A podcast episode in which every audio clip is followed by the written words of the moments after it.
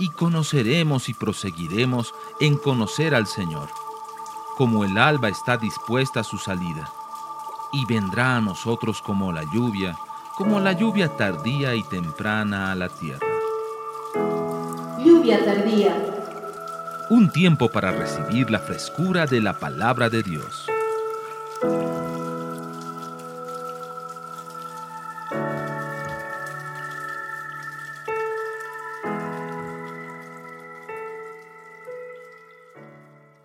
Vamos a poner una base, amén. La base viene por lo que nosotros conocemos por la palabra de Dios, por la palabra acerca de Dios. Estamos delante de un ser maravilloso que lo que quiere es nuestro bien. Dice que los pensamientos de Dios son pensamientos de bien, de bendición, son pensamientos buenos. Amén. Es triste, pero hay una gran cantidad de gente que desconoce la naturaleza de Dios. Dios es amor. No hay nada en Él, nada en Él que no se conjugue con el verbo amar. No hay nada en Él. A medida que uno va caminando en su vida en el Señor, un, un proceso de redescubrirse a sí mismo empieza venimos a Dios creyendo que somos nadie, dañados por el mundo, dañados por nuestra propia familia, dañados por nuestros propios errores. Y cuando venimos al Señor, y ahí es donde se diferencia el Evangelio del Reino del Evangelio que se predica, lo primero que deberíamos recibir es identidad. ¿Quién eres? Entonces, lo que está pasando hoy día es de que están creciendo en la iglesia muchos hermanos pero que crecen como los hijos de la servidumbre. Hace algunos años, cuando había esclavos, ¿verdad? Y algunas familias que tenían dinero, pues ellos compraban esclavos y los esclavos en las casas, en las haciendas, en las propiedades, tenían hijos. Entonces esos niños crecían en esa hacienda sabiendo que no eran nada, o sea, no eran dueños de nada. ¿Me entienden, verdad? Estaban los niños de los patrones, de los dueños, pero estos niños crecían bajo un concepto de esclavitud. Podían ver muchas cosas hermosas, una hacienda que tenía caballos, tenía establos, tenía salones hermosos, comida muy buena, pero ellos eran hijos de los esclavos. Ahora, el punto es este, y Pablo habló de esto también. El punto es de que tú puedes estar en el mejor lugar en el lugar más propicio para poder desarrollar toda tu potencialidad y no hacerlo. ¿Saben por qué? Porque nos falta la identidad.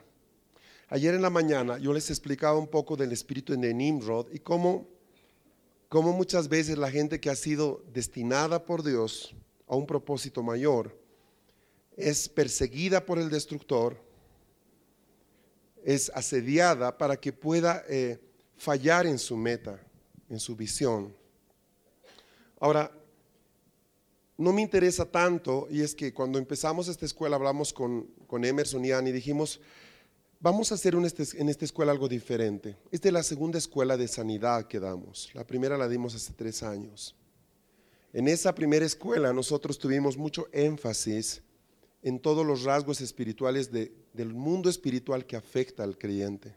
Pero dijimos, vamos a hacerlo al revés. Vamos a enfocarnos en el creyente para ver qué pasa alrededor de él y cómo él puede afectar su entorno, no cómo el entorno lo puede afectar a él. Ahora, yo quiero empezar en esta mañana tomando un texto que está en el libro de Génesis 14, muy interesante, que personalmente a mí me cambió la vida y espero que a usted también lo pueda hacer en esta mañana. Entonces, cuando yo parto del hecho de tener un Dios, yo conozco un Dios, hay una canción que cantábamos, ¿verdad? Necesito que Werner estés aquí cerca, estás bien cerca mío, venga para acá. Cantábamos una canción uno de estos días que decía, yo conozco un Dios que fuera de Él no hay otro Dios. Yo conozco un espíritu que desde el principio sobre la faz de las aguas se movió. La vida se determina no por lo que te cuentan, sino por lo que tú conoces que es la verdad, la verdad. Entonces yo no voy a poder vivir con un Dios lleno de bondad, lleno de riqueza, si no conozco ese Dios. Tú tienes un padre que no necesita mandarte, un cáncer para que aprendas algo. Tú tienes un padre que no necesita quemarte la casa para que tú aprendas el valor de la fe, ¿me entienden? No me considero un experto en el por qué hace Dios las cosas. Pero cuando tú conoces la palabra, te das cuenta de que Él obra bajo ciertas líneas que son el fruto de lo que su carácter es. ¿Estamos? Jesús habló un día de esto y dijo, ustedes siendo malos padres, dan buenas dádivas. Yo me considero un buen padre, ¿sabe? Pero a los ojos de Dios, yo soy un mal padre comparado con Él. Sea, comparados con Él, somos los peores padres. Y Jesús dice, aunque ustedes son malos padres, ninguno de ustedes le da a su hijo una serpiente cuando él le pide un pescado. Y luego dice, ¿cuánto más? Ahora note que ahí dice, vuestro Padre. El problema es que una gran cantidad de hijos de Dios no se consideran hijos de Dios. Entonces el diablo los trata como ellos se consideran. Si ellos se ven como esclavos, el diablo los trata como esclavos. ¿Me comprenden, verdad? Ayer empezamos declarando algo que es una base dentro de este terreno. Las tinieblas no pueden hacer nada que no tengan derecho de hacer. Ya pasó el tiempo en el que el intercesor se creía a sí mismo como un barco sin remos ni vela en medio del mar, sujeto a las corrientes del océano. Ya pasó ese tiempo. Yo conocí intercesores que después de haber hecho una, un trabajo del Señor, perdían el carro, le robaban algo y decían, bueno, es pues el, es como que la revancha del enemigo, ¿no? Es que el diablo está enojado. Y yo siempre decía, Padre, ¿cómo me puede pasar algo malo si estoy haciendo tu voluntad? O sea, ¿qué quiere decir? ¿Que cada vez que voy a obedecerte me va a venir algo malo? E, esa es la idea, Señor. O sea, eso significa ser intercesor. Que me caiga el garrote en la cabeza por haber ido a orar frente a este lugar porque tú me dijiste. Y aunque parece una absoluta estupidez creer eso, gran parte de la iglesia lo cree. Yo tengo la ventaja de que antes de ser intercesor, yo conocí a mi padre. El problema es cuando un intercesor es intercesor sin conocer a su padre marca una diferencia absoluta. Cuando tú conoces el corazón de tu Padre, puedes ser un intercesor efectivo. Tú entras hasta el mismo infierno y sabes que nada le pasa, nada te pasará, porque Él es tu papá. Entonces, yo estoy orándole en esta mañana y de verdad que necesitamos que el Espíritu haga algo hoy día. La reunión de ayer fue extraordinaria, creo yo que anoche, ayer, el Señor rasgó velos interiores muy fuertes. Pero Anita decía algo que creo es la verdad, es solo el principio. Pero de verdad eh, necesitamos hoy día, en esta mañana, que un velo se caiga de nuestros ojos. En el capítulo de Génesis 14 se relata una historia bien interesante. Aconteció que en los días de Amrafael, rey de Sinar, Arioc, rey de azar hay nombres rarísimos aquí, así que prepárese. Kedorlaomer, rey de Lam, y Tidal, rey de Goín, que estos hicieron guerra contra Bera, rey de Sodoma, contra Birsa, rey de Gomorra, contra Sinab, rey de Adma, contra Semeber, rey de Seboín, y contra el rey de Bela, el cual es Soar. Todos estos se juntaron en el valle de Sidín, que es el mar salado. Doce años había servido a Kedorlaomer y en el decimotercero se rebelaron. Y el año decimocuarto vino Kedorlaomer y los reyes que estaban de su parte y derrotaron a los refainitas en Astarot, Kermaín, a los susitas en Arm y a los emitas en Sabe, Kiriataim, y a los Oreos en el monte de Seir hasta la llanura de Param, que está junto al desierto. Y volvieron y vinieron a Em que es eh, Cades, y devastaron todo el país de los amalecitas y también al amorreo que habita en Hasesosán. Y salieron el rey de Sodoma y el rey de Gomorra y el rey de Adma y el rey de Seboim y el rey de Bela y el rey de Soar y ordenaron contra ellos batallas en el valle de Sidín. Esto es contra Kedorlaomer, rey de Lam, Tidal, rey de Goim, Amrafel, rey de Sinar y Arioc, rey del Cesar. Cuatro, del Sar, perdón, cuatro reyes contra cinco. Y el valle de Sidim estaba lleno de pozos de asfalto. Y cuando huyeron el rey de Sodoma y el de Gomorra, algunos cayeron allí y los demás huyeron al monte. Y tomaron toda la riqueza de Sodoma y de Gomorra y todas sus provisiones y se fueron. Tomaron también a Lot, hijo del hermano de Abraham, que moraba en Sodoma y a sus bienes, y se fueron. Y vino uno de los que escaparon y lo anunció Abraham el hebreo, que habitaba en la encinar de Mamre, el amorreo, hermano de Escol y hermano de Aner, los cuales eran aliados de Abraham. Oyó Abraham que su pariente estaba prisionero y armó a sus criados, los nacidos en su casa, 318, y los guió hasta Dan. Y cayó sobre ellos de noche él y sus siervos, y les atacó, y les fue siguiendo hasta Oba, al norte de Damasco. Y recobró todos los bienes, y también a Lot su pariente y sus bienes, y a las mujeres y las demás gentes. Cuando volvía de la derrota de Kerdolaomer y de los reyes que con él estaba, salió el rey de Sodoma a recibirlo al valle de Sabe, que es el valle del rey. Parece simplemente la descripción de una batalla más. Pero en esta batalla se describen algunos elementos bien interesantes, bien interesantes.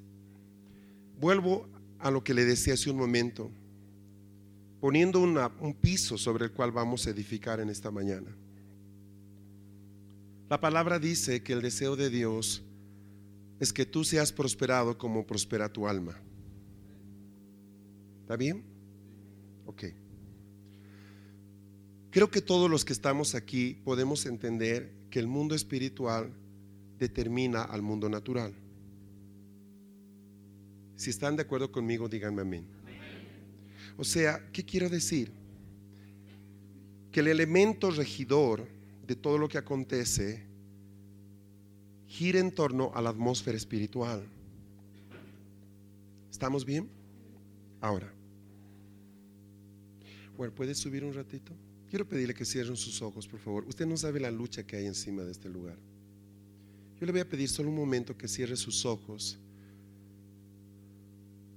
Y si está Venecia y el equipo de intercesores, quisiera pedirles que por un momento se movilicen y podamos orar en este lugar. Señor, en el nombre de Jesús, Señor, nosotros declaramos que así como ayer y así como el lunes en la noche los cielos se abrieron sobre este lugar. Una escalera de revelación baje del cielo sobre este lugar ahora, Señor.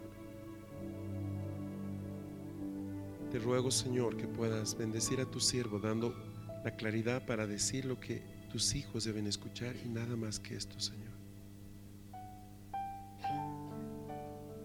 Padre, establecemos un estandarte de luz ahora en los cielos, en la tierra.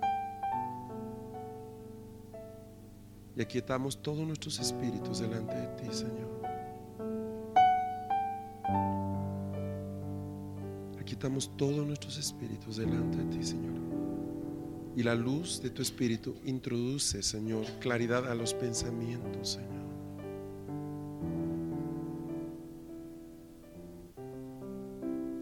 Juan habla de la prosperidad, él dice, yo quiero que tú seas prosperado como prospera tu alma. La palabra como significa, en la misma medida que tu alma prospera, va a prosperar tus bienes. Ahora, yo creo que todos los que estamos aquí, especialmente hablo de los pastores, líderes, conocemos un montón de gente que en nuestras iglesias se reúnen cada semana para orar, para adorar a Dios, pero que su economía nunca cambia. Yo he conocido gente que por siete años no tuvo un trabajo y se habían convencido de que el diablo no los quería dejar trabajar, por ejemplo. He conocido gente que vivía lleno de medicamentos porque asumían de que esa era la cruz que Dios les había puesto encima. El carácter más aborrecible del diablo es las mentiras. Porque es la, la, parte que más fácilmente aceptamos del infierno dentro de nosotros. Nos creemos sus mentiras. Cuando Jesús define al diablo, dice, Él es padre de mentiras. Mire, no dice Él es padre de, de muerte, Él es padre de... Dice, Él es padre de mentiras. Eso quiere decir que una familia, una casa, imagínense, una familia de cuatro personas, el matrimonio y dos niños que aman al Señor, pueden vivir en total oscuridad solo porque ellos han creído las mentiras del diablo aunque, y aunque son hijos de luz, viven en oscuridad. Cuando tú lees el libro de Juan, y vamos a hablar de esto mañana, se entiende que la oscuridad es una entidad. Así como la, Dios es luz, las tinieblas son alguien. Entonces cuando yo creo una mentira, un poco de la tiniebla de este alguien entró en mi corazón. Y así como la verdad me libera, la oscuridad me encadena. Entonces yo no sé, quizás sea la, forma en que yo he conocido a Dios. Yo conocí al Señor a mis 16 años y cambió mi vida en un día. ¿Sabe? En un día. Eh, yo era fanático de, de Mozart y de Pink Floyd y de Vivaldi, de Corelli en un día boté todo, ¿sabe? Yo no quería nada con, con lo que no sea el Señor. Yo le decía, Señor, si tú quieres que haga esto, dímelo. Y me lo decía y lo hacía. Así aprendí a tocar guitarra, así conocí a mi esposa. Entonces yo siempre he crecido con el conocimiento absoluto de que Dios me habla. Porque me habló desde el primer día, por ejemplo. Entonces, eh, cuando yo veo un hermano que está peleando tanto tiempo por tratar de, mejorar su economía o su salud. Digo, Señor, ¿qué pasa? Tú no eres así. Cuando veo pastores apretados en su economía, ¿verdad? Ahí queriendo hacer la obra de Dios y apretados y los niños en un colegio público y dice, ¿por qué? ¿Por qué tú no le das a tu siervo lo que él necesita para hacer la obra? Entonces en ese proceso, miren, eh, yo veo, ahora funciona un colegio acá. Y ha sido lindo recibir a los papás y a los niños, ver hermosos hermanos que no tienen para inscribir a esos niños al colegio. ¿Por qué? ¿Cómo puede ser eso? Entonces uno entra en una dialéctica, con Dios, ¿me entiende? Dime y Él te responde. Y hay una palabra que, que es vital, o sea, el mal no viene sin causa. Punto uno. Punto dos, un principio sobre el cual estoy parándome en esta mañana es este. Si tu alma no prospera, tus bienes tampoco van a prosperar. Porque el diseño de Dios es que tú seas prosperado en, la, en el nivel, en la relación en la que prospera tu alma. Eso significa que probablemente tú estás atorado en tus proyectos, cualquiera sean estos, simplemente porque tu alma se quedó estancada. ¿Me estás siguiendo? Entonces cuando tu alma entra a una dimensión de, fertilidad, automáticamente tu entorno empieza a ser fértil también.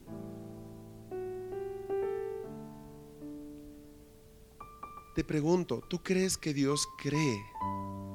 Voy a decirlo así, ¿tú crees que Dios quiere prosperarte? Dice, nunca olvides eso. ¿Tú crees que Dios te quiere ver sano? Lo dudes, es verdad.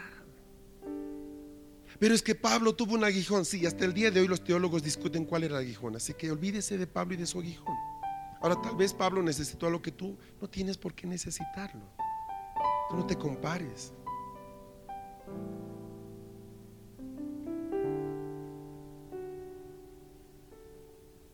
En este pasaje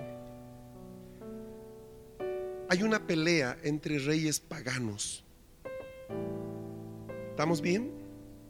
Si ustedes se dan cuenta, hay una pelea que se arma entre cinco reyes contra cuatro reyes.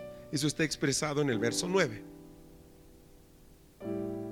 ¿Quiénes son esos caballeros? No nos interesan en este momento, nos van a interesar en un instante. El asunto es que en medio de esa batalla aparece Lot. ¿Qué hacía Lot ahí? Uno de los problemas de Lot es que siempre estaba en el lugar equivocado. Tú sabes que la palabra Lot significa velo, velo, velo, veo, velo. Y si tú te das cuenta, la vida de Lot fue un velo, él nunca entendía nada, siempre pensaba lo que no era. Ahora, aparece Lot, y aunque se lo llame el justo Lot, y es una de las preguntas que yo tengo a Dios, ¿por qué lo llamas el justo Lot cuando yo no lo veo justo? Pero ¿quién soy yo para decirle? No, él siempre está en lugares equivocados. Por ejemplo, está viviendo en Gomorra. Y resulta de que en la batalla que se arman entre los cinco reyes contra los cuatro reyes, Gomorra está al medio. Y cuando caen los reyes, a ellos no les interesa que él no era, ¿cómo se dice a los de Gomorra? ¿Gomorreño? bueno, gomorrero. ¿Qué es ella? ¿Qué será, verdad? No les interesa, simplemente lo toman y lo llevan. Ahora es interesante, amados, que en este pasaje dice, escuchen esta parte, verso 12, tomaron también a Lot. Ahora, Lot era conocido por esto, por ser hijo del hermano de Abraham. Si no hubiera esa relación, Lot no aparecería en la Biblia. ¿Estamos? Que moraba en Sodoma y sus bienes. No te dice, tomaron a Lot y sus bienes. Ese texto es vital, entenderlo completo. Dice, tomaron a Lot y sus bienes y se fueron. Ahora, la situación es esta. Abraham vivía en otro lugar. Él vivía, vivía, en la encina de Manre, en un lugar hermoso, un lugar alto. Vivía en lo alto de una colina. Vienen y le dicen, han tomado preso a tu sobrino.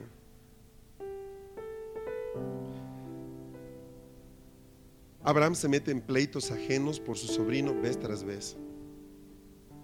Él no consideró una palabra. Cuando Dios le dijo que saliera, le dijo que dejara todo.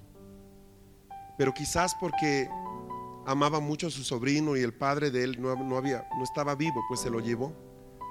Y en este proceso le trae problemas. No hagas parientes a personas que Dios no pone en tu camino. Palabra a los pastores, y esto empiezo diciéndolo para mí mismo. No des paternidad a gente que no quiere tener padres. Hola.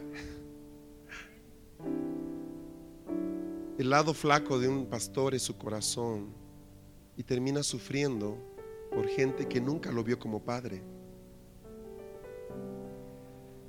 La cosa es de que él reacciona de inmediato y toma y arma un ejército, ¿está bien? Abraham era una persona próspera. Hoy día diríamos que él era casi un hombre rico.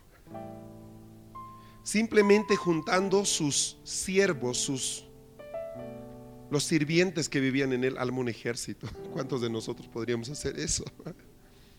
¿Ah? Y tenía una cantidad de camellos, cada camello equivale en ese lugar, lo que equivale aquí a un Toyota, ¿me entiendes? Entonces él, él era un hombre rico. La palabra para hebreo en el original significaba Hapiru. Y Hapiru, es bien interesante porque Hapiru significa persona comerciante. Él era alguien que, que no vivía dentro de Ur, vivía alrededor de Ur y él comerciaba. Era una persona muy rica. Entonces él reacciona de inmediato y va y busca ir a rescatar a su sobrino. ¿Estamos bien hasta ahí? Ahora, noten que Abraham no ora, no hace un altar. O sea, tocaron a su sobrino y él reacciona como un resorte de inmediato.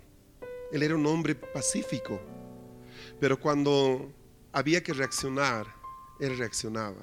La fe es violenta. Entonces él va, pelea por su sobrino, dice más adelante, recobró versículo 16, todos los bienes y también a Lot. Es como que fueran más importantes los bienes que Lot. Lo correcto debería decir, y recobró a Lot y sus bienes, pero dice al revés, y no es un error, ¿estamos? ¿Recuerdan cuando hablábamos de la manifestación de la gloria de Dios? Bueno, no estuvieron aquí el domingo, bueno, olviden el asunto, déjenlo. Ahora bien, dice que lo recobró a él, a sus parientes, sus bienes otra vez, a las mujeres y demás gente. Ahora, a mí me impresiona algo. Él vence a cinco reyes. Sin ningún problema. ¿Me está siguiendo? Ok, bueno. Una de las revelaciones que Dios me ha dado, que me han ayudado a cambiar mi manera de pensar en muchas áreas, es de que hay gente oprimida en limitaciones financieras, limitaciones de salud y limitaciones de prosperidad por cosas que sus padres hicieron. Eso se define como iniquidad, sí, se define como iniquidad. Pero hay algo más. La mayoría de los que estamos aquí venimos de familias que no eran creyentes, ¿estamos bien? Si alguno aquí nació en un hogar creyente, quiero decirte algo, eres una excepción, eres una bendición y pues hermano, muchos hubiéramos querido estar ahí. Pero la mayoría de nosotros, como mi caso, como el caso de mi esposa, hemos sido casi los primeros en conocer al Señor de nuestras familias. ¿Cuántos de ustedes han sido los primeros en su casa de recibir al Señor? Mire, somos una mayoría, ¿vieron? Somos una generación de bisagra, o sea, que cierra una puerta y abre otra. Claro, porque te das cuenta, eres el primero de tu casa que está cambiando el destino de toda tu familia. ¿Cuántos de ustedes, gracias a eso, ya han traído algunos miembros de su familia al Señor? Bájela. ¿Cuántos han traído a todos los miembros de su casa al Señor? Pues gloria a Dios. Eh, paréntesis, no descanses hasta que todos estén dentro. Sé como Abraham toma la espada y pelea por ellos. No puedes dejar que tu sobrino Lot, aunque tenga un velo, esté preso con sus bienes por un rey pagano. Escuche eso. Es bueno, es fácil pelear por el que por el ungidísimo, pero uno no pelea con el mismo entusiasmo por el que tiene el velo en la cara, ¿verdad? Bueno, resulta de que los reyes que apresan a Lot tienen unos nombres bien interesantes. Yo quiero tomarme unos minutos para explicarle. El primer rey se llama Amrafel. Amrafel. Eso está explicado justamente en el primer versículo. Él era rey de Sinar. Sinar va a ser parte del territorio que luego va a ser posesión de Abraham. ¿Sabe qué significa Amrafel? Y voy a tomarme el tiempo para que tú puedas anotar el nombre. Hablador de cosas oscuras y comunicador de engaño. hablador de cosas oscuras y comunicador de engaño. Hablador de cosas oscuras. Ahora, imagínese el cuadro, por favor. ¿Habrá habido un abuelo, un bisabuelo, un padre que tenía esta actitud dentro de tu familia? Que hablaba con una soltura cosas oscuras, cosas oscuras. Mira lo que dice, cosas oscuras y comunicaba engaños. Especialmente en Latinoamérica, hace 50 años, había un estándar doble, ¿verdad? Entre lo que se sabía que era la verdad de una familia y lo que la verdad realmente vivía en esta familia. Entonces era típico, por ejemplo, no había divorcio, pero tú tienes que los abuelos vivieron separados, o sea, estaban en la misma casa, eran dos desconocidos. Pero para que la gente no diga nada, no salía de la casa ni él ni ella, por ejemplo. ¿Estamos bien? ¿Se entiende? Eso ha pasado en la mayoría de los países latinoamericanos. Entonces, así como doy este ejemplo en esta área, esto se aplica a muchas áreas gente que guardaba la imagen de su apellido. No, oh, su apellido, su apellido. Gente que gastaba todo por su apellido y no tenían nada ya, habían perdido todo, pero por su apellido seguían pues dando banquetazos y cosas así. y, y situaciones diversas.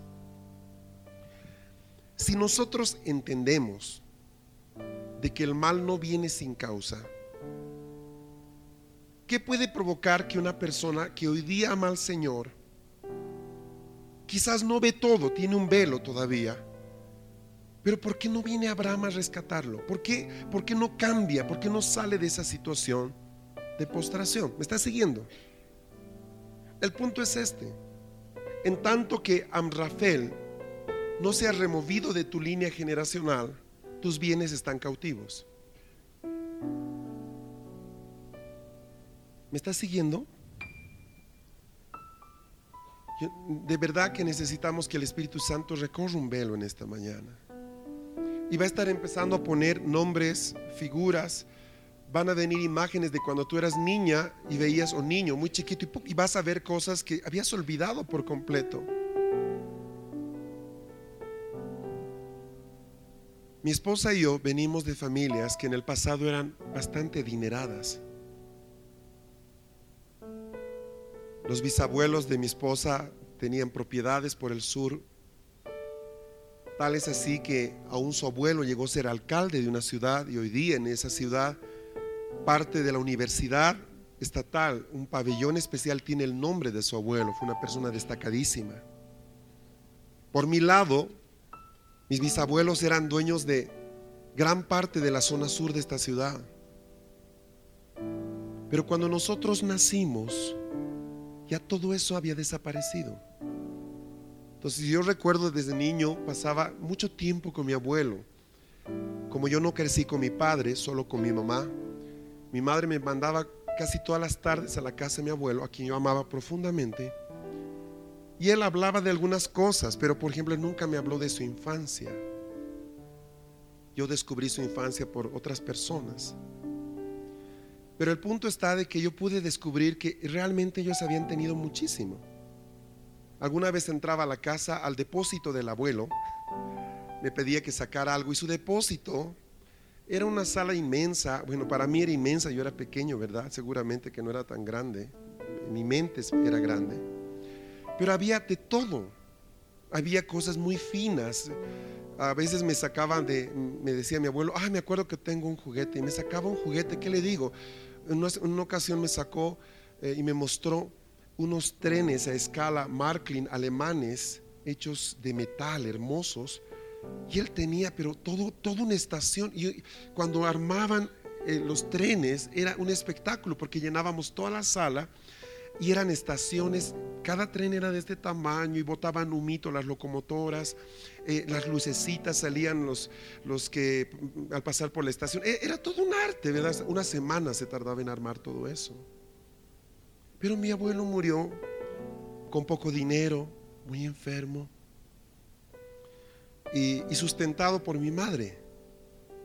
Entonces, al pasar los años y empieza ahí a operar un espíritu de revelación, yo pregunto, ¿y dónde está todo eso? Y no es porque a mí me interese tener eso, pero un principio de la Biblia es la herencia. Por ejemplo, Jezabel destruye, quiere destruir la heredad. Es un rasgo muy poco explicado de Jezabel, pero Jezabel se levanta para destruir la heredad. Entonces, yo cuando empiezo mi ministerio en el Señor el año 83, eh, conocía muy poco del Señor, pero 20 años después, yo todavía manejaba un viejo auto Chevrolet modelo 83 que ustedes lo pueden ver aquí en el garaje. Ese auto azul viejito y bien feo, todo quemado, yo lo manejé por 20 años. Y como todo auto de pastor, ahí entrábamos, un día entramos 12 personas. Yo siempre decía, mi carro es 4x4. O sea, él creía que era 4x4. ¿Entiendes? Un auto viejo, bien viejo, hermanos. Eh, cada semana se estropeaba algo. Era un Chevrolet, es un Chevrolet que yo amo muchísimo. Y como somos seis en la familia, al principio era genial, ¿verdad? Los niños entraban bien, pero llegó un momento, hace tres años, por ejemplo, que pedirles que, que entren y era grave, ¿verdad? Entonces, yo recuerdo que oraba mucho y le decía, Señor, ¿por qué no nos das un carro más grande? Necesitamos el carro. Y es en ese momento en que Dios nos muestra esta palabra. Y me empieza a hablar de lo que mis antepasados hicieron que ofendió a Dios grandemente. Mira el segundo Dios o el segundo rey, Arioc. Dice, significa sin misericordia y lleno de violencia. Sin misericordia y lleno de violencia. Entonces yo puedo, eh, me puse a investigar, yo había, yo había escuchado tantas cosas de mis antepasados. Y pues por ahí yo tenía un bisabuelo el que tenía esas propiedades inmensas, ¿verdad? Que montado en su caballo, con látigo en la mano, hacía trabajar a los indígenas de su propiedad, que era algo usual, ¿me entiendes? Aún en América Latina en los años 30, en los años 40. Y los hacía trabajar. Al final de su vida él quedó casi ciego, pero igual se montaba en su caballo, el caballo lo llevaba por todas sus haciendas y él hacía trabajar a la gente a látigo, ¿verdad? Entonces Dios me empieza a hablar y me dice, tu bisabuelo fue Arioco. Señor, él fue sin misericordia y lleno de violencia. Él maltrató mucho a sus hijos. Uno de ellos era mi abuelo, a quien yo amaba. Entonces yo le preguntaba algo de su infancia y él solo se callaba. Entonces yo no sabía de sanidad interior, ¿me entiende? Pero había entendido que él sufrió mucho de niño por él. Kedorlaomer Mire esto, mire, este significado es espantoso. Significa simiente de la leona. ¿De qué está hablando? Diosa de la sexualidad. Simiente de la leona. Póngale paréntesis, diosa de la sexualidad. Usted sabía en esa época todos tenían hijos con todos. Usted lo sabe. Quizás aún en esta mañana hay hijos que nacieron fuera del matrimonio, están aquí sentados. Y sabes que aún al llegar a Dios, ellos, ellos ya llegan sin, sin identidad. un hijo fuera del matrimonio es alguien sin identidad. Espiritualmente no tiene identidad. Entonces cuando entra Dios, y no por, la, por las causas que usted quiera, él no entra a una iglesia que da identidad a la gente, su situación no va a cambiar. Este espíritu que dar la Homer habla de esa promiscuidad sexual que había. Eso en Bolivia pasaba.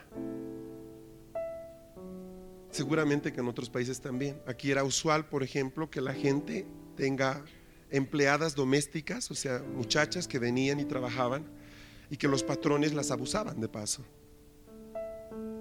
Tenían sus hijitos y luego las botaban a la calle, cosas así. En otros casos, pues la muchacha se convertía en parte de la familia, pero eran casos muy contados esos. Pero si usted analiza su cuadro generacional, usted va a ver que el tío fulano se metió con la mengana y no sé. Y ahí estamos, o sea, unos, unos líos sexuales increíbles.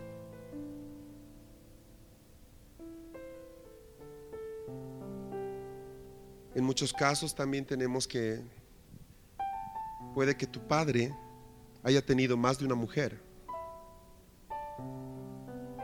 Ese es un espíritu sexual, ¿me entiendes? Entonces tú de repente te despiertas a la mitad de la noche con pensamientos bien feos. Y dices, ¿de dónde viene eso? Yo vengo de la iglesia, ¿de dónde me asaltan estas cosas?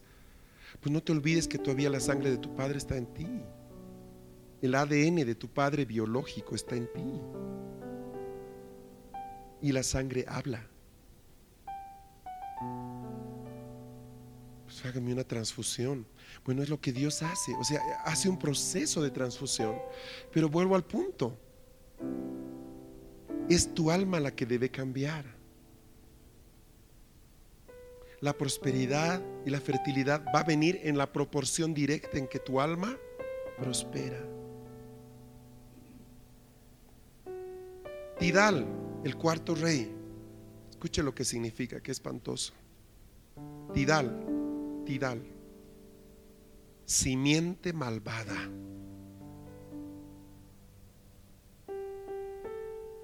Es esa gente que parece que le pagaran para dividir a la familia.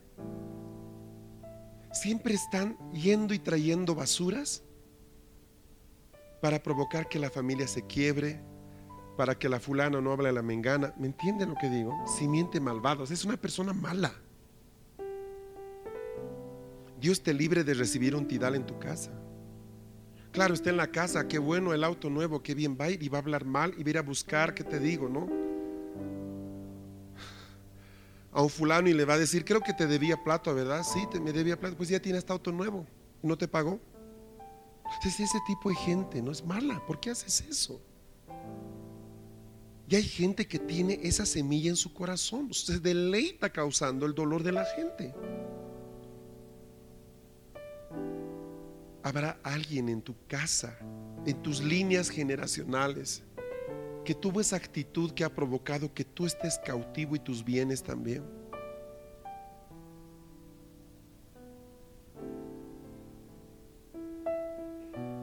Cuando hablamos de maldad, no solamente me refiero, por ejemplo, a ese tipo de cosas. En Bolivia, muy típico,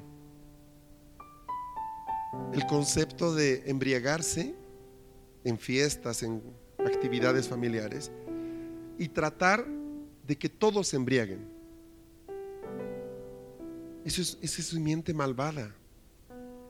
No sé si, si, entiende lo que estoy diciendo. O sea, aquí se veía mal que estés en una fiesta y no tomes. Entonces, tú tienes que beber. Yo quiero estar aquí porque es el cumpleaños de la abuela. No, pero tienes que beber. Yo no quiero. Pues no amas a tu abuelo. Pues no, o sea.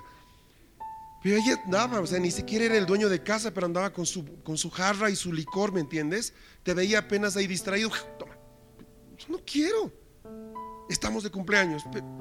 Bebe. Simiente malvada. Hay una maldición específica para esas personas que hacen eso, para el que da de beber a su prójimo, por ejemplo. La palabra lo dice. Hay una maldición para esa persona. Pero yo creo, y no creo que sea solo de Bolivia, ¿verdad? Yo creo que en muchas de nuestras casas hemos tenido personas así. Familias en las que uno de tus abuelos vivía de vender licor. Tenía su bar, su cantina. O sea, él vendía, era su, su actividad. ¿Cómo se ve eso a los ojos de Dios? Se ve muy malo.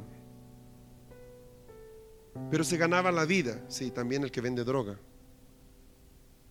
Tú lo, tú lo facultas, tú lo permites. No, es lo mismo. Vera, quinto nombre.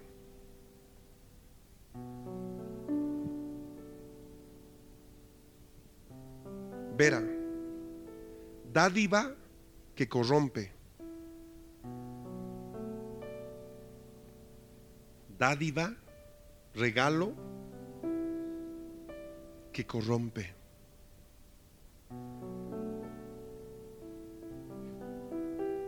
Ahí tienes una persona que no tenía dónde caerse muerto y un día recibe plata, de alguna forma, y se vuelve malo. Cuando no tenía nada era una persona pero maravillosa hasta que recibió dinero. Dádiva que corrompe.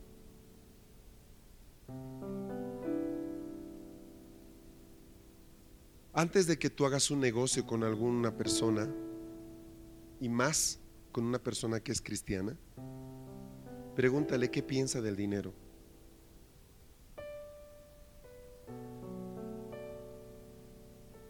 ¿Me estás siguiendo? ¿Por qué? Porque no todos ven al dinero de la misma forma. Para ti puede ser una bendición, para el otro sustento. Y eso cambia totalmente la situación. Y te metes en un tremendo lío por tratar de tener una sociedad con un hermano. Por norma, yo recomiendo que no haya sociedad entre hermanos.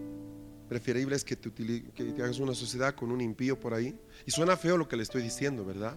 Perdón, qué, qué feo. Pero ¿sabe por qué es? Porque no tiene la iglesia la madurez para tratar el asunto económico, hermanos. O sea, perdóneme. No tiene la madurez. Que te falla, te roba o lo que sea, ¿lo vas a meter a la cárcel? ¿Sabes qué? Va a ser el día en que tu fama llega como ser un tipo que ama a Dios de palabra. O sea, toda la iglesia de la ciudad se va a enterar que lo estás por meter a la cárcel.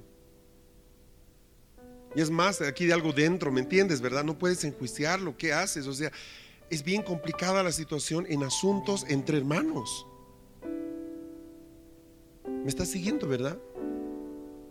Entonces yo hace tiempo que he dejado de recomendar, ¿qué te digo? Aquí hay un médico que es cristiano. Antes yo les decía, hermano, pues si alguien necesita hay un médico ahí, ¿verdad? Pero luego el médico viene y me dice, Fernando, fulano no me paga. Me engano ha venido a mi consultorio y no me paga. Me lo dice a mí, ¿yo qué tengo que ver? Es que eres el pastor y que ahora voy a cobrarle.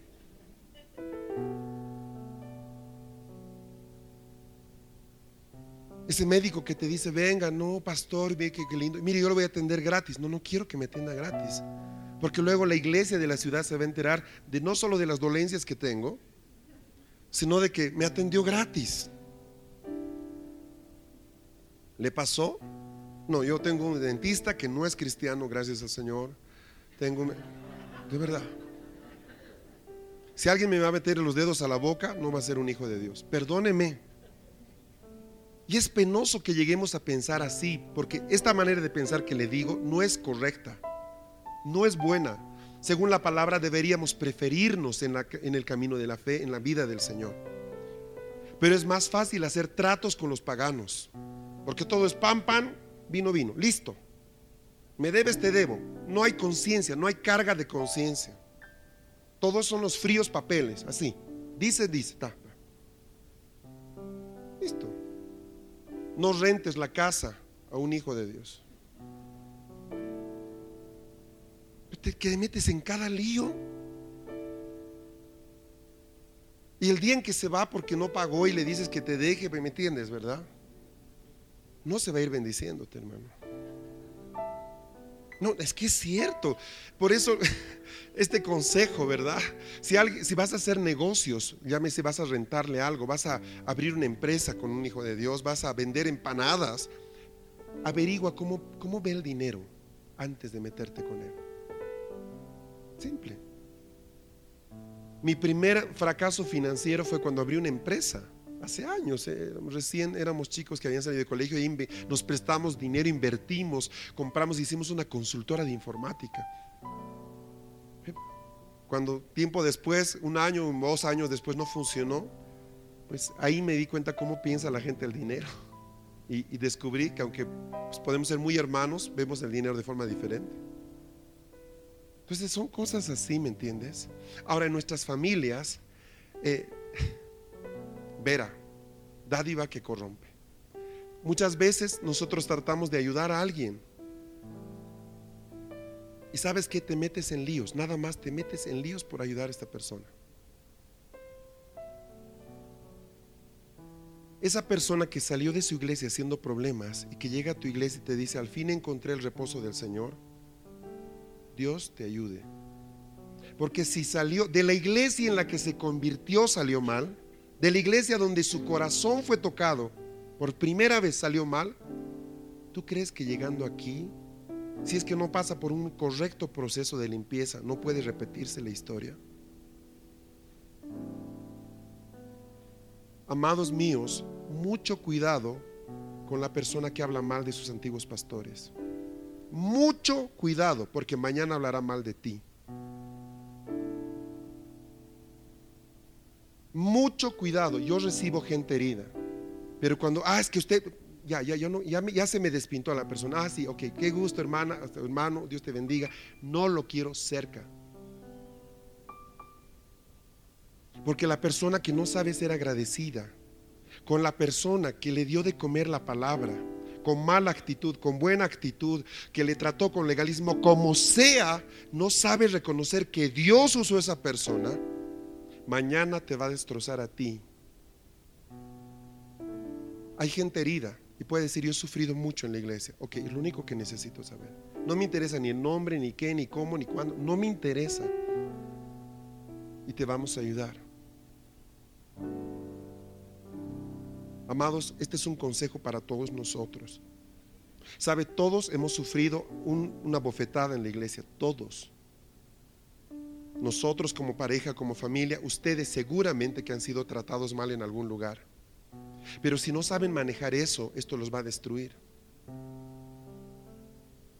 Yo he contado aquí a la iglesia muchas veces, venimos de una estructura legalista. Por 12 años nosotros no teníamos ni libertad de cortarnos el cabello como queríamos. Pero Dios nos libre de poner una palabra de maldición. Cada vez que hablamos de las dos personas que nos pastorearon en esos años, lo hacemos con mucha gratitud a Dios. No creían en nada, ni en los dones del Espíritu Santo, ni, ni nada. No me importa. Dios nos puso ahí. Y si hubo un problema es que Dios se equivocó, te puso en el lugar equivocado. Es bien importante, es bien importante no ser instrumentos de maldición. Cuando nosotros hablamos mal de un líder, aunque el hombre esté en absoluto pecado, no te olvides cómo David reacciona frente a Saúl. Nunca David, nunca y nunca él profiere una palabra de maldición contra Saúl. Y yo no creo que tu antiguo pastor haya sido peor que Saúl. Entonces tú pesas a una persona por la forma en que se refiere de sus padres biológicos y de sus padres espirituales. Ahí te das cuenta la calidad de gente que es. Discúlpeme, discúlpeme que lo diga así. Ahí tú ves cuánto de la vida de Dios es tener. Y pastor, esto es para los pastores. Si en todos esos años Dios no pudo cambiar a esa persona, te hago un, te doy un consejo, córrete a un lado. Que pase. Es más fácil trabajar con alguien que acaba de conocer al Señor que con alguien que cree conocerlo y no quiere cambiar. Dios nos ha dado dones, hermanos. Y mañana te va a dar muchos más dones. Pero si esto te va a corromper, quiero que sepas que el Espíritu de Vera está sobre ti. Dádiva que corrompe. ¿Sabe qué decía David? Pues prospérame, pero que yo nunca me olvide. Birsa, sexto rey, Maldad que se expresa. Ay, ay, ay, qué nombrecitos. Maldad que se expresa. ¿Se ha dado cuenta hoy día que este espíritu está en todos los noticieros? Se aplaude abiertamente lo malo hoy día, lo, lo vergonzoso. Se aplaude. Hay gente que decía, y he escuchado hablar a algún pariente de esos, ¿verdad? Escúcheme esto, ¿no? Ah, a mí me venían con esas cosas, yo le meto un tiro, a mí no me vengan con eso. Imagínate. No, a la primera le di dos y hasta aquí a mí no me vienen con esos cuentos. Maldad que se expresa. Bien mexicano, ¿verdad? Es que el concepto, ¿no? E-, ese chauvinismo, ese machismo tan ridículo, ¿verdad? Ah, no, a mi mujer me hizo yo nada, patadas a las mujeres. Maldad que se expresa, pero es que verdad. No a mis hijos con látigo, porque así van a ser gentes. Maldad que se expresa. No a la mujer con gotero, de a poquito, que darle toda la plata, olvídese. Maldad que se expresa. Le digo frases que yo he escuchado desde niño. Desde niño. Ahí en las, en las reuniones familiares, cuando la tía fulana cumpleaños, ver ahí tú, tú sentadito y veías lo que hablaba la gente. Ah, mira, yo lo saqué a patadas. Maldad que se expresa. esto es algo horrible. Eso no era digno de contarse. Séptimo rey, Sinaf, significa enemistad. Enemistad. Creo que el nombre explica por sí mismo lo que esto provoca, ¿verdad? ¿Conoce usted cuadros de familia donde por más de 20 años dos hermanos no se hablaron? Pero está en la clínica el tío, vamos a verlo. No. Pero hasta que se murió, se murió. O sea, qué tremendo. Yo pude ver eso. Pero enemistad sin tregua. Ni una palabra con esa familia. Pero nuestra familia no lo es. La madre que le corta todo a la hija porque ésta se embarazó, ¿verdad? Y nunca más. Para mí mi hija murió. Qué terrible. ¿Sabe lo que es declarar eso públicamente? ¿Sabe? Se, se, entiende una orfandad natural, pero una orfandad espiritual, emocional. ¿Sabe lo que provoca en el mundo espiritual una declaración así? Mi hija murió. Wow. El poder de la vida y de la muerte está en nuestra boca.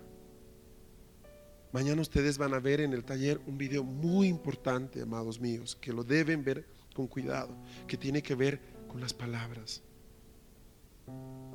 Octavo, remontándose a lo alto. Este parece muy bonito, ¿eh? Semever. Semever. Están todos estos nombres en Génesis 14. No me pregunta cómo se escribe, ahí lo puede ver. Semever. Significa remontándose a lo alto. Ahora, aunque parece muy bonito, aquí está hablando de algo.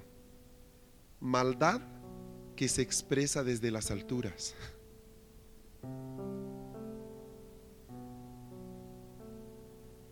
Ah, yo no tuve nada. Me echaron desde niño a trabajar. Todo lo que tengo me lo gané. Remontándose alto. Por eso tiene que costarte. O sea, hay un, montón de elementos, ¿verdad? Son, tú, tú percibes esto por las palabras que has escuchado, por las palabras que te han rodeado por años. Noveno y último rey, eran nueve, no se olvide, cinco de un lado y cuatro del otro. Vela, vela. Vela vial, E-L-A, vela. Significa conociendo la maldad. Mire qué nombrecitos, ¿eh?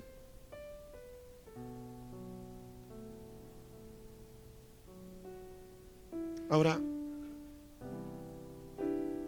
ahí están los nueve reyes que le menciono. Es interesante que sean nueve. Lot no era parte de ninguno de esos reyes. Estaba al medio, ¿se acuerdan? Termina en medio de un fuego cruzado. Y ahí está el hermano como Lot, ¿verdad? No sabe qué está pasando, pero todo anda mal. Y sin darse cuenta termina preso con todos sus bienes. ¿Por qué?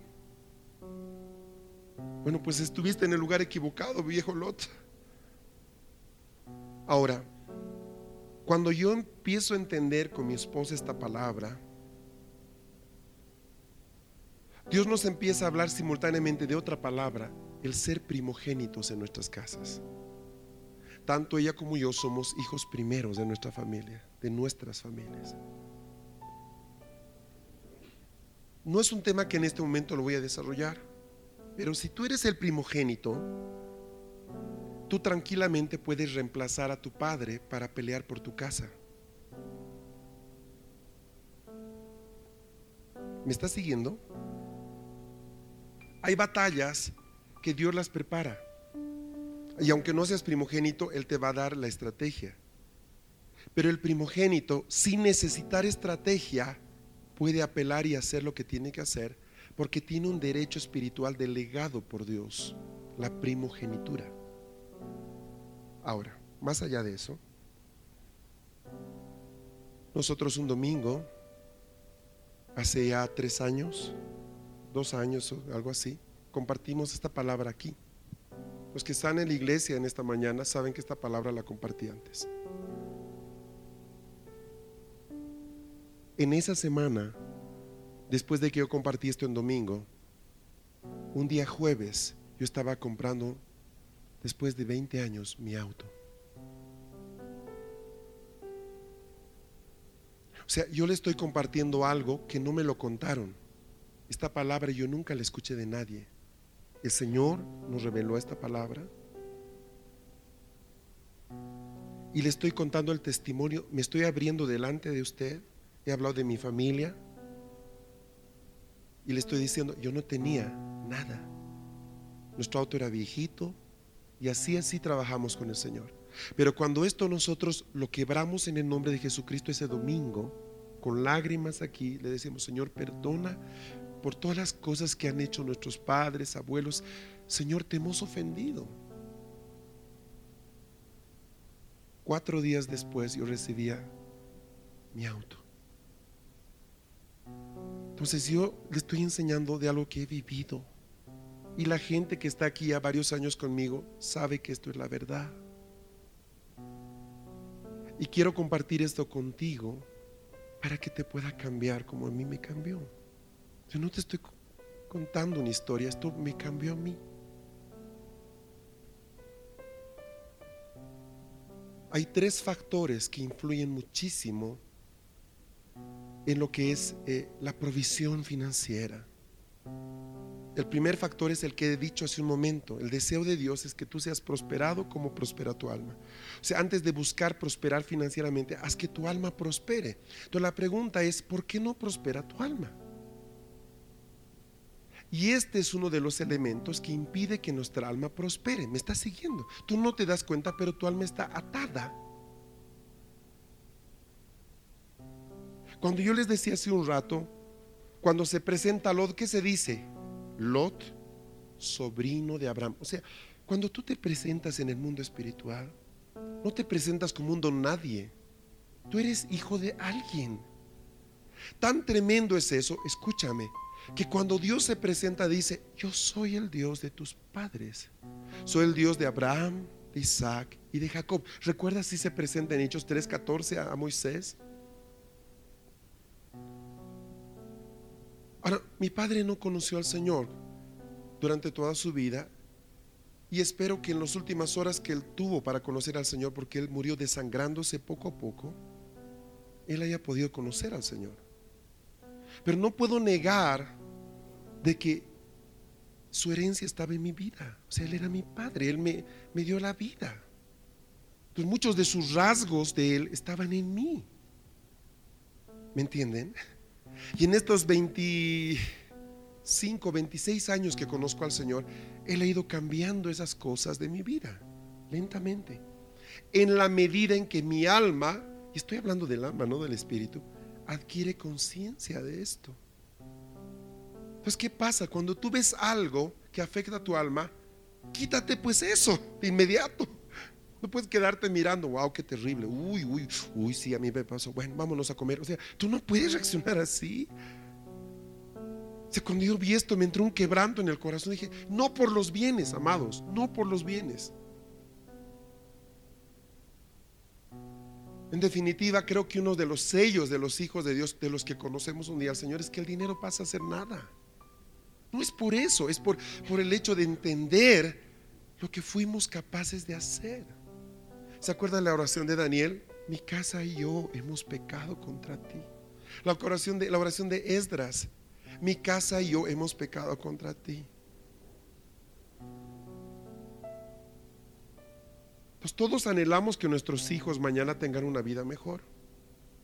Pero si tú no quiebras lo que hasta este día te manejó, a ellos les va a pasar lo que a ti te pasó. Yo quisiera pedir que tomemos unos minutos aquí donde estamos, por favor. Para que si el Señor te muestra de que algo de estos nueve personajes que he mencionado ha estado en tu casa, repito, no son cosas que tú has hecho. Pero si durante esta exposición tú has dicho, wow, eso, eso pasó en mi familia. Yo te quiero invitar a que en este día podamos pedirle perdón al Señor y podamos ordenar a que Satanás suelte nuestros bienes. Oh, vas aquí a Oh,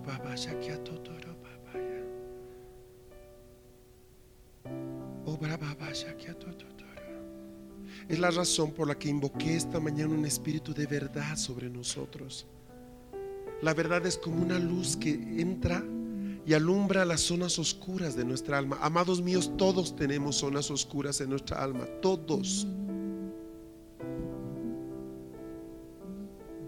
Pero la verdad quiere penetrar. Otro tornoso mamara tias Branaskuya tia to supara to to choko chora bastara baba tuturio kasotoro ba. Aparatia konosoto para shototoro kato Yo les voy a ayudar a orar y vamos a hacerlo juntos, ¿ok? Pero yo solo quiero que ustedes se ubiquen. Si algo de esto es tuyo, si alguno de estos reyes ha caído contra tu casa, es necesario que te levantes como Abraham y digas, no va a pasar, esto ya no se queda así, esto lo voy a resolver hoy día. Espíritu de verdad, expon nuestras almas delante de ti. Expon nuestras almas delante de ti, amado mío. Padre, esas áreas familiares que no son escondidas que no son vergonzosas de contar. Padre, yo te ruego que en este día tú puedas empezar a, a introducir tu, tu luz profundamente, Señor. Señor, no aceptamos vivir como prisioneros, Señor.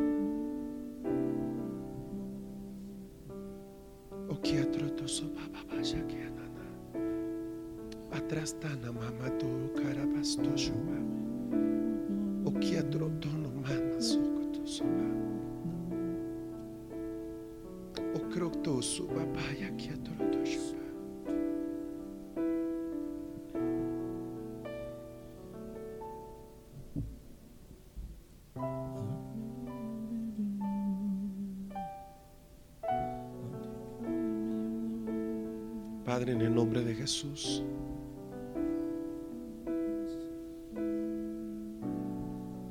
Nos ponemos delante de tu luz, Señor.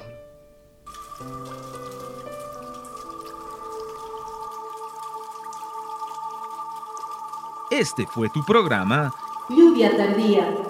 Recibiendo la frescura de la palabra de Dios.